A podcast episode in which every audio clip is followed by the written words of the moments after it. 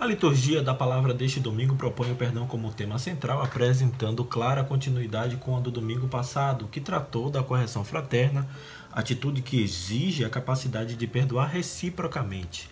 Junto com o amor, o perdão constitui o núcleo central do ensinamento de Jesus, isso porque é elemento essencial para a vida da comunidade cristã e de cada pessoa em particular. Esse tema é tratado de modo mais explícito na primeira leitura e no Evangelho. O texto do Eclesiástico repudia o rancor e a vingança e ensina que o pedido de perdão a Deus só é credível se estiver acompanhado pela disposição e pela prática concreta do perdão ao próximo. Com isso, o autor praticamente antecipa o Evangelho, não apenas o trecho lido neste domingo, mas também outras passagens de Mateus, como o discurso da montanha, especialmente o trecho correspondente à oração do Pai Nosso a segunda leitura também se alinha a esse tema ao recordar que ninguém vive para si mesmo, mas para o Senhor. Logo, são indispensáveis a tolerância, o respeito e a aceitação das diferenças entre os membros da comunidade para que a fraternidade seja vivida. E isso só é possível com disposição para amar e perdoar sem limite, na certeza de que todos pertencem ao Senhor.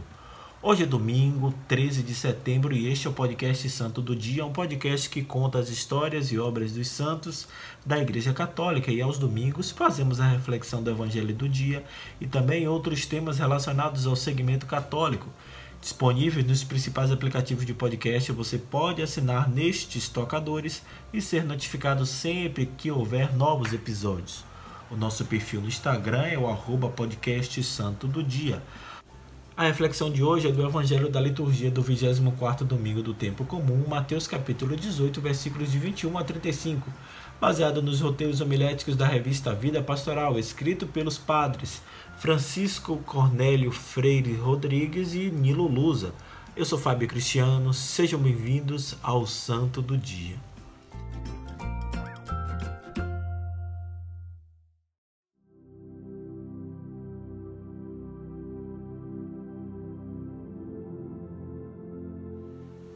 Leitura do Evangelho de Nosso Senhor Jesus Cristo segundo São Mateus.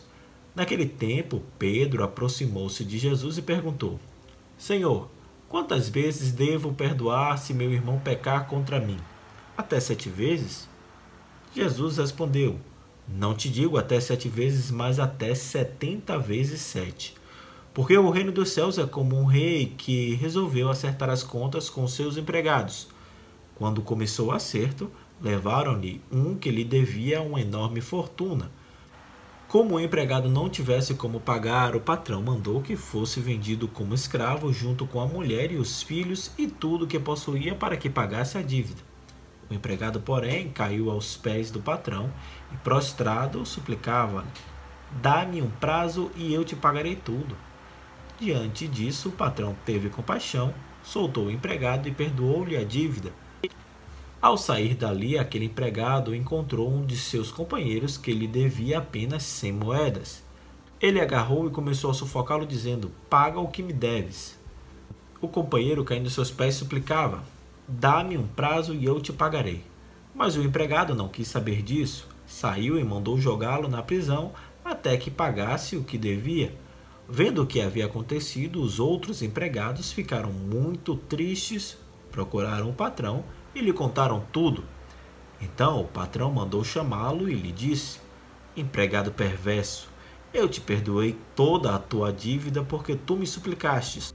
Não devias tu também ter compaixão do teu companheiro, como eu tive compaixão de ti?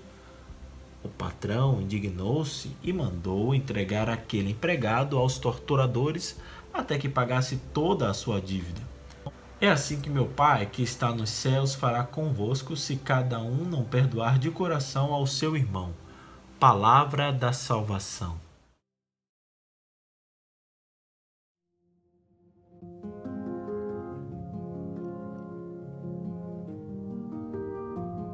O evangelho de hoje é a continuação e conclusão do discurso comunitário do evangelho de Mateus.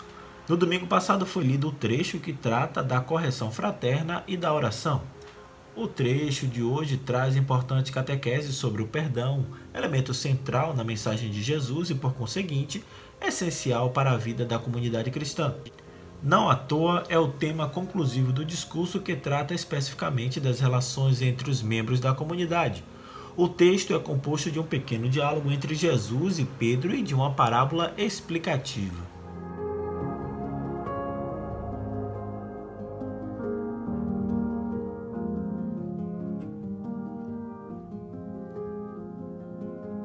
Perdão não é um tema novo na Bíblia, como atesta a primeira leitura. A novidade do Evangelho consiste na intensidade da proposta de Jesus. Com efeito, nos círculos rabínicos da época, recomendava-se que o perdão deveria ser dado até três vezes a uma mesma pessoa. A pergunta de Pedro já reflete uma superação dessa mentalidade pelos discípulos de Jesus. O número 7 evoca perfeição e plenitude, além de ser mais do que o dobro daquilo que os rabinos recomendavam. Talvez Pedro esperasse até um elogio de Jesus por isso. Mesmo dando um passo a mais em relação ao que vigorava na época, a mentalidade de Pedro continuava limitada quantitativamente. A resposta de Jesus ensina a romper com todos os limites imagináveis, 70 vezes 7. Embora contável, 70 vezes 7, que é igual a 490, esse número indica infinitude, pois as relações da comunidade cristã não podem ser condicionadas a cálculos. Significa que não há limites para o perdão. Com a resposta de Jesus, Mateus faz também uma denúncia contra possíveis práticas de vingança, contrapondo o ensinamento de Jesus à postura de Lameque, um dos descendentes de Caim, o qual jurou vingar-se até 77 vezes. Assim, o perdão é também o meio mais eficaz de combate à violência. Por isso, sua prática ilimitada é indispensável na comunidade cristã.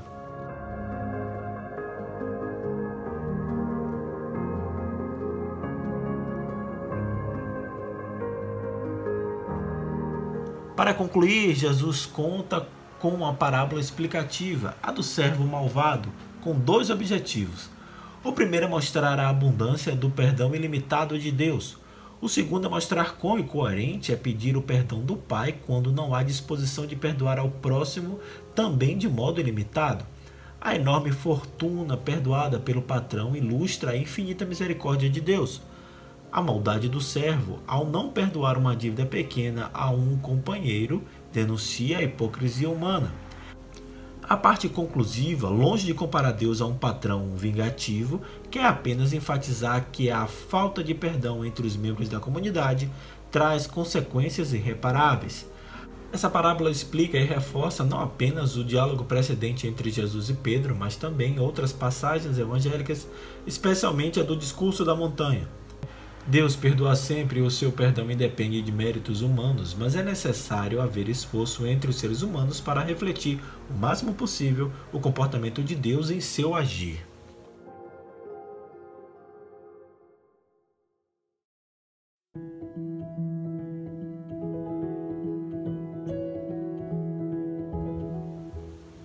A parábola ilumina a relação entre Deus e os seres humanos e a relação destes entre si. Na oração do Pai Nosso, encontramos o critério que pode nortear essas relações. A prática do perdão não é, entretanto, tão fácil. Exige humildade e despojamento da arrogância. A constante disposição de perdoar não deve ter limites. O objetivo da parábola é justamente desafiar os discípulos de Jesus a ter sempre essa disposição de abertura para o perdão. O reino dos céus é como um rei que perdoa as dívidas de quem perdoa a seus irmãos. Perdoai-nos, como perdoamos, rezamos no Pai Nosso. As famílias e as comunidades cristãs são convidadas a estender o perdão e a assumir a reconciliação. Caso contrário, não estaremos participando da proposta do reinado de Jesus.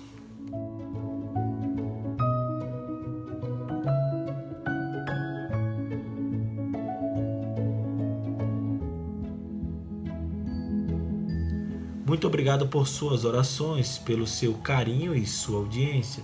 Se você gostou dessa reflexão, encaminhe, indique ou compartilhe com quem você acredita que gostaria de ouvir também.